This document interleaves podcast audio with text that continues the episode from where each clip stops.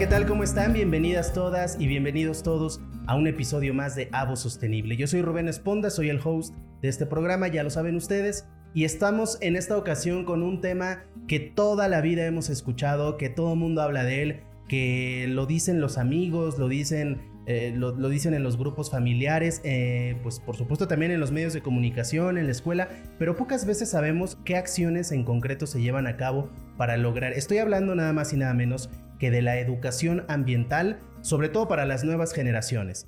Eh, yo creo que es un tema que es fundamental, un tema que es eh, de una importancia esencial en este tema del medio ambiente, de la sostenibilidad, de la sustentabilidad también. Y bueno, por eso el día de hoy decidimos hablar de este tema, porque también en la industria aguacatera, que está buscando una, una sustentabilidad pues eh, es necesario que exista la, la educación ambiental y una educación ambiental además de calidad. Por eso el día de hoy decidimos invitar a Carlos Alberto Gómez. Carlos es coordinador de responsabilidad social de la Gerencia de Desarrollo Sostenible de la APAM. Carlos, ¿cómo estás? Bienvenido. Muchísimas gracias por aceptar la invitación a Avo Sostenible.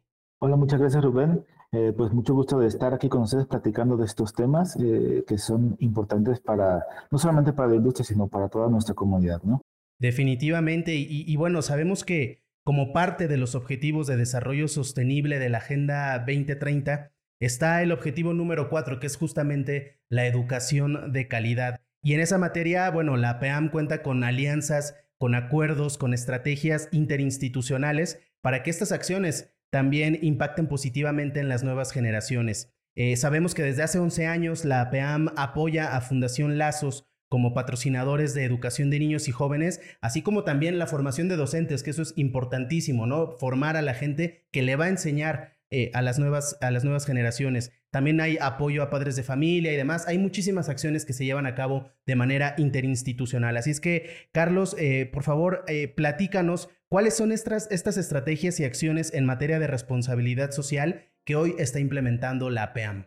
Bien, Rubén, mira, actualmente la APEAM busca primero que nada pues establecer alianzas con diferentes tipos de organizaciones esto con la finalidad de contribuir a, pues, a la reconstrucción de nuestro tejido social en el área de, en el área de influencia que tiene pues, nuestra asociación. ¿no? es así como establecemos este, eh, estrategias o alianzas estratégicas más bien con asociaciones civiles, con fundaciones, con universidades, eh, entre otros actores de nuestra sociedad, con la finalidad de generar, de generar acciones que beneficien o que den beneficios a las personas de nuestras comunidades en las que incidimos.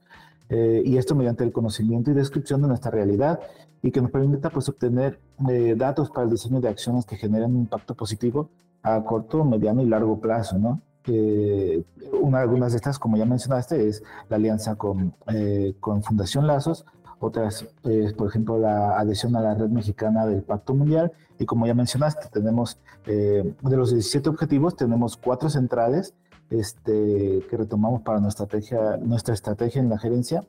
Y adicionales a estos cuatro tenemos la educación de calidad, dado que este, este objetivo, el objetivo número cuatro de, los, de, desarrollo sostenible, pues incide en estos otros cuatro objetivos que nosotros desarrollamos como centrales, que es agua limpia y saneamiento, trabajo decente y crecimiento económico, producción y consumo responsable, vida de ecosistemas terrestres. Entonces, si te fijas, esta parte que estamos tocando actualmente, que es la educación ambiental, pues necesita primero tener un área de influencia y tener educación de calidad, ¿no?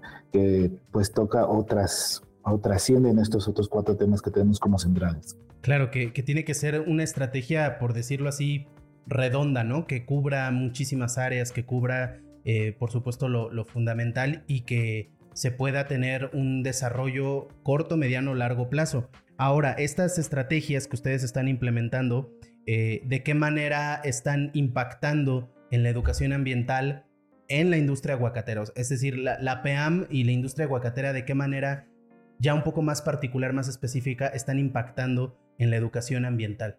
Mira, la educación ambiental es un proceso, como, como todos los tipos de educación, ¿no? Como toda la educación es un proceso, y primero hay que generar pues un área de, un área de influencia, porque si no sé si te has fijado, pero en estos, en estos temas de, de sustentabilidad, de, de, no sé, del cambio climático, etcétera, hay tanta información que de repente se vuelve ruido de fondo, ¿no? Entonces la gente dice como que, ah, ahí está la información, ah, está sucediendo, pero poco a poco se va convirtiendo en noticias que diariamente estamos, este, pues escuchando, viendo en los medios y, tenemos tanta información que terminamos este, dejándola ahí como ruido de fondo, como algo que está constantemente, ¿no? Entonces, eh, en, el, en, este rubro de, educación, pues primero estamos generando un área de influencia, ¿no? Ya llevamos 11 años trabajando con Fundación Lazos. Fundación Lazos eh, se, se, estableció la alianza a partir de 2011, 2011 ¿sí?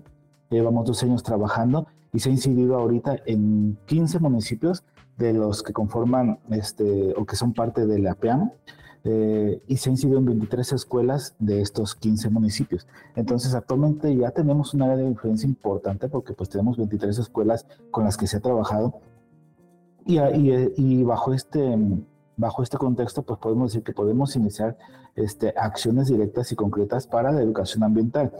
Eh, como te comentaba, es un proceso porque eh, esta parte de asimilación de algún conocimiento implica también que existan las condiciones necesarias para que quienes vayan a adquirir ese conocimiento pues tengan requerimientos mínimos, ¿no? Un aula, este, que no se mojen, ¿no? Que, que lleven todo este proceso para que puedan ellos asimilar mejor los conocimientos. Eso en el, en el área que tenemos de, de la educación formal, donde ya podemos incidir de manera clara en, en la parte ambiental, ¿no? Tenemos otras estrategias como eh, nuestra plataforma o nuestro Content Hub de Aguacates para Siempre, en donde también estamos desarrollando pues este tipo de contenidos, ¿no? Desde infografías, podcasts, este, también este, algunos blogs y estamos generando contenido que puede ayudar también a la educación ambiental en la población general. Y es un contenido abierto que pueden visitar, que pueden conocer y que también incide en nuestra sociedad. Me, me llama mucho la atención esto que dices de una red de influencia, ¿no? y, y es cierto, de pronto hay tanta información en redes, en la televisión, en la radio acerca del cambio climático, de la educación ambiental, que como dices tú, está ahí como ruido de fondo. Y eso provoca que entonces también esté la otra parte, ¿no? La gente que dice, no, el cambio climático no existe, este, bueno, todos esos que, están en contra de estos temas, ¿no? Y entonces, pues tú de pronto ya no sabes a quién hacerle caso, ya no sabes, eh, porque cada día encuentras nueva información. Entonces, esto que ustedes están haciendo a mí me parece bastante acertado, ¿no? Eh, este podcast, por ejemplo, es un claro, un claro ejemplo de, bueno, está en tendencia el podcast, hagamos un podcast en donde le, expliquemos a la gente de una manera muy sencilla de qué van estos temas, ¿no? Creo que la educación ambiental no solamente está en las aulas, no solamente está a través de una fundación, no solamente está desde la PEAM, sino en el día a día, la gente. Eh, y, entonces me gustaría preguntarte qué, qué resultados en concreto nos puedes decir a lo mejor un par nada más, ¿no? Resultados en concreto que digas, bueno, a raíz de estas estrategias hemos logrado estos objetivos en una comunidad, en dos, en a lo mejor en todo el estado, en la industria, un par de objetivos muy particulares que nos puedas eh, platicar. Mira, nosotros eh, creo que de los, más, de los más importantes es los niños que estamos beneficiando con esto, ¿sí? Porque de alguna manera, con esta área de influencia que se está creando con, con la Fundación Lazos, empezamos eh, a tener ya, por ejemplo, a lo largo de toda la alianza, eh, más de 8.900 niños este, beneficiados. Entonces, tenemos también, por ejemplo, padres capacitados a más de 6.800, maestros más de 350, eh, y se han hecho incluso obras de infraestructura que nos permiten ya tener un, un contexto mucho más amplio y mucho más, y mucho más sólido para eh, iniciar trabajos de, educación ambiental, ¿no? Incluso actualmente ya estamos desarrollando algunas estrategias como talleres de, como, sí, talleres donde estamos invitando ya a escuelas eh, de, aquí de, aquí mismo de la región para darles pequeños talleres de, por ejemplo, de la biodiversidad en, en de reforestación, de reciclaje, de uso eficiente del agua, porque al final eh, eh, esta parte de trabajar con los niños nos va a beneficiar pues a largo plazo, ¿no? Donde, porque ellos se van a incorporar después al mercado laboral, ellos van a ser docentes, ellos van a ser padres de familia, ¿no? Entonces, una de las cuestiones importantes es empezar a trabajar las bases, ¿no? Y las bases pues son nuestros, nuestros jóvenes, ¿no?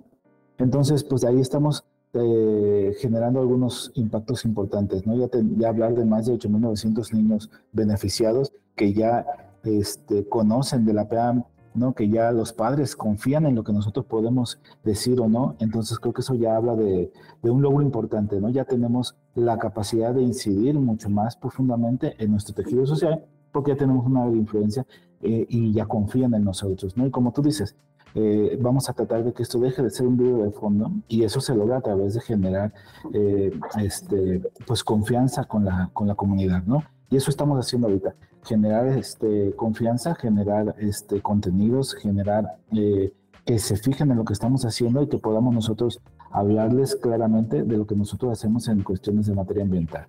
Sí, yo creo que, que tiene que lograrse que se vuelva un tema cotidiano, ¿no? Que ya no se vuelva un tema que habemos generaciones a las que tal vez nos tocó así, que de pronto nos lo fueron sumando a todos los otros temas que ya teníamos en la escuela, que cuando íbamos creciendo, y, ahora tiene que ser un tema ya básico, ¿no? Que ya no les parezca ajeno a las nuevas generaciones. Esto que tú dices de, de, los niños, siempre se ha dicho, ¿no? Que los niños de hoy son el futuro del mañana y los futuros abogados, los futuros políticos de, de cualquier sociedad. Eh, una pregunta rápido. ¿Tú consideras o en tu experiencia has visto que las nuevas generaciones sí traen, como dicen por ahí, otro chip en donde traen mucha más conciencia ambiental a diferencia de nuestras generaciones?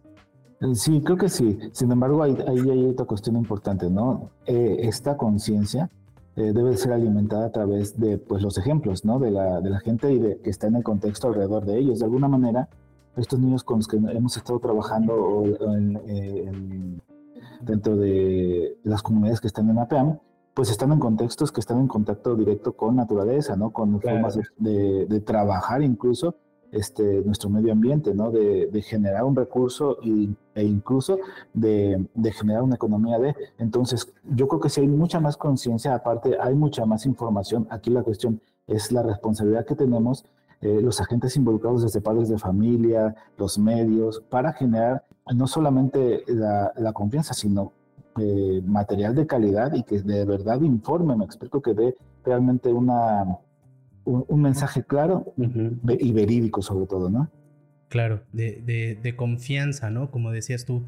Eh, oye, hablando en temas de responsabilidad social, ¿cómo, ¿cómo están en ese sentido? ¿Qué resultados tienen actualmente? La, responsabilidad social, de qué manera está involucrada. Eh, digo, pareciera obvio, ¿no? Pues sí, tiene que haber responsabilidad social en estos temas de educación ambiental, pero si tú nos pudieras desmenuzar un poquito el tema. Ok. Eh, mira, lo que pasa es que de alguna manera nosotros tenemos dos aspectos. Primero, el desarrollo sostenible, que tiene como, como centro a la sociedad, ¿no? El desarrollo sostenible va a tener tres áreas, que es la económica, que es la social y que es la, la medioambiental, ¿no? Pero el desarrollo sostenible tiene como fin último la sostenibilidad, que es, este, es el eh, robustecer a la sociedad para que se equilibre con estos tres aspectos. En el, en el rubro económico, pues se gesta la organización y la empresa, y, y la empresa impacta en los otros dos rubros, ¿no? el social y el ambiental. Y eso se le llama responsabilidad social, el hecho de que la empresa se haga cargo de los impactos que tiene en eh, medioambientales y sociales desde su actividad económica, ¿no? Y, de esta manera pues poder incidir en ese fortalecimiento de la sociedad para generar la sostenibilidad. Entonces de esa manera se, se relacionan, ¿no? Eh, la responsabilidad social aporta al desarrollo sostenible que tiene como fin último la, la, sostenibilidad o el equilibrio de la sociedad ya robustecida con, los, con la parte o con los aspectos medioambientales, sociales y económicos.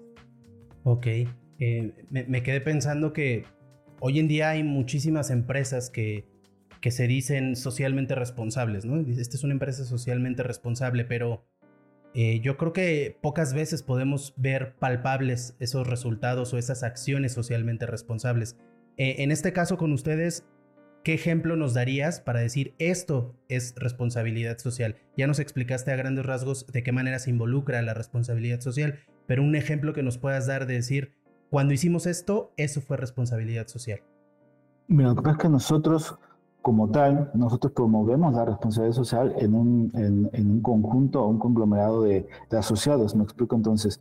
Lo que nosotros hacemos es, por ejemplo, generar vinculación con algunas instituciones. Por ejemplo, tenemos vinculación con, aparte de con lazos, por ejemplo, con algunas universidades, este, con, otros organismos como lo es IFORES, ¿no? en donde nosotros generamos vinculación, talleres que impactan directamente en cuestiones, por ejemplo, laborales, por ejemplo, educativas, este, y de generación, por ejemplo, de algunos diagnósticos o que generan datos que nos permiten a nosotros eh, promover este, la responsabilidad social en las empresas este, que están adheridas a, o, que está, o que son socioCIAPEM, ¿no? Entonces, como tal, nosotros lo que hacemos es eso, ¿no? Fomentar el desarrollo sostenible, eh, promover el desarrollo sostenible y generamos acciones como de capacitación, de vinculación con la comunidad, ¿no? Y, que nos permitan a nosotros, pues, eh, brindar a través de esto eh, o aportar a través de esto al desarrollo sostenible, ¿no? Ya. oye, Carlos, hacia el futuro, pensando un poco hacia el futuro, no sé qué opines tú, pero pues yo considero que la velocidad con la que el planeta se va deteriorando, con la velocidad con la que nos vamos acabando el planeta, los seres humanos, es mucho más alta que la velocidad con la que vamos intentando frenar este tipo de, acciones, porque desgraciadamente falta mucho camino todavía por recorrer, ¿no? Hay empresas como, vaya, empresas que están haciendo cosas muy importantes, ustedes las acciones que están implementando definitivamente impactan para bien, pero hay mucho camino por recorrer todavía. ¿Consideras que todavía se pueden reforzar acciones para redoblar esfuerzos en esta materia de educación ambiental? Claro, sobre todo el trabajo con, con, las personas que están dentro de la empresa, ¿no? Para que ellos puedan salir a la comunidad y dar ejemplo de lo que la empresa está haciendo por, eh, por eh, la parte medioambiental y por la parte social. Y también es un poco complicado porque al final eh, mm, no se busca navegar con la bandera de, ah, somos socialmente responsables, ¿no? Sino de ser realmente socialmente responsables, ¿no? En donde no tengamos nosotros que este, exhibir o o, publicitarnos a través de, lo que, de las acciones que hacemos como, eh, como responsabilidad social, sino de, tener realmente un, un, compromiso genuino por este desarrollo, ¿no? Entonces, creo que sí hay mucho por hacer, este, pero sobre todo eh, es esa parte de generar conciencia, de ser conscientes y de generar un trabajo genuino por el desarrollo sostenible. Dicen muchas veces que cuando una sociedad está en problemas de cualquier tipo, la cultura y el deporte es lo que nos puede ayudar a, salvar estas sociedades, ¿no? Que nos pueden llevar hacia otros caminos. En el tema de educación ambiental, ¿crees que también es así? Que la cultura y el deporte, si los involucramos, también podemos sacar buenos resultados? Sí, lo que pasa es que, mira, eh, de alguna manera eh, es más fácil trabajar con, cuando la gente, o desde lo particular, cuando, cuando yo ya estoy eh, comprometido con mi desarrollo personal. Me explico, una persona que a lo mejor en lo corto no, no se puede comprometer consigo mismo, es, es, muy, es muy complicado que se comprometa con algo externo, me explico. Entonces, en la medida que, que generamos acciones en la parte de la cultura y el deporte, es decir, un compromiso de la persona consigo misma, y cuando ésta desarrolla ese hábito, esa disciplina, es ahora sí es más fácil que se comprometa con algo externo, porque ya trae un compromiso que ha desarrollado consigo misma, ¿no? Este, el cuidado de su propia casa, ¿no? De su propio cuerpo, este, el conocimiento de su contexto, de su cultura, de sus raíces, de sus orígenes, y de ahí nos vamos ampliando. Es decir, primero hay que trabajar la parte más corta que tengo, ¿no? Antes de, de, tratar de trabajar más hacia afuera, ¿no? Porque si la base no está bien, pues de alguna manera es más complicado que yo me comprometa con algo más grande, más externo a mí y que involucre muchas más áreas, ¿no?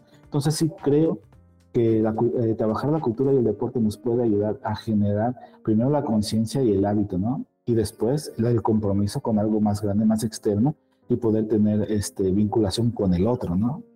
Claro, tiene mucho sentido y creo que tiene que ver también con lo que te decía hace un momento, ¿no? Que, que ya el tema sea de cajón y que esté en mi vida diaria, que ya no sienta yo que me lo está imponiendo la maestra en la escuela, que me lo está imponiendo la televisión, que, ay, todos dicen que cuidemos el planeta, ya es algo que ya traigo yo y que ya por voluntad propia, como dices tú, en mi deporte, cuidando mi cuerpo, si me dedico a la cultura, a las artes, ahí también hay una forma de impactar bien el medio ambiente. Eh, ¿Tú crees que las acciones que se están llevando a cabo hoy en día nos van a regalar un mejor futuro? Sí, mira, yo creo que las acciones que, se están realizando en general en las empresas, porque se está tomando conciencia de, la sostenibilidad, pues nos acercan de forma muy sistemática y progresiva y nos permite generar un área de influencia cada vez mayor y con mejores resultados eh, en, todas las, organizaciones. ¿no? Entonces, nos, ayuda a generar certeza del trabajo de las instituciones y credibilidad. ¿no? Entonces, yo creo que sí, eh, el trabajo que se está retomando ahorita eh, en general en todas las organizaciones nos está ayudando a llegar a ese objetivo. Muy bien, Carlos, para ir cerrando ya este, este episodio, me gustaría que nos regales un mensaje dedicado a esas empresas, a esas organizaciones que están comprometiéndose o que quieren hacerlo o que no saben cómo hacerlo con el tema de la educación ambiental, eh, de, instruir a las nuevas generaciones en ese sentido. ¿Qué mensaje tú desde la PEAM, desde la industria aguacatera de nuestro país, le puedes dar a esas empresas y organizaciones?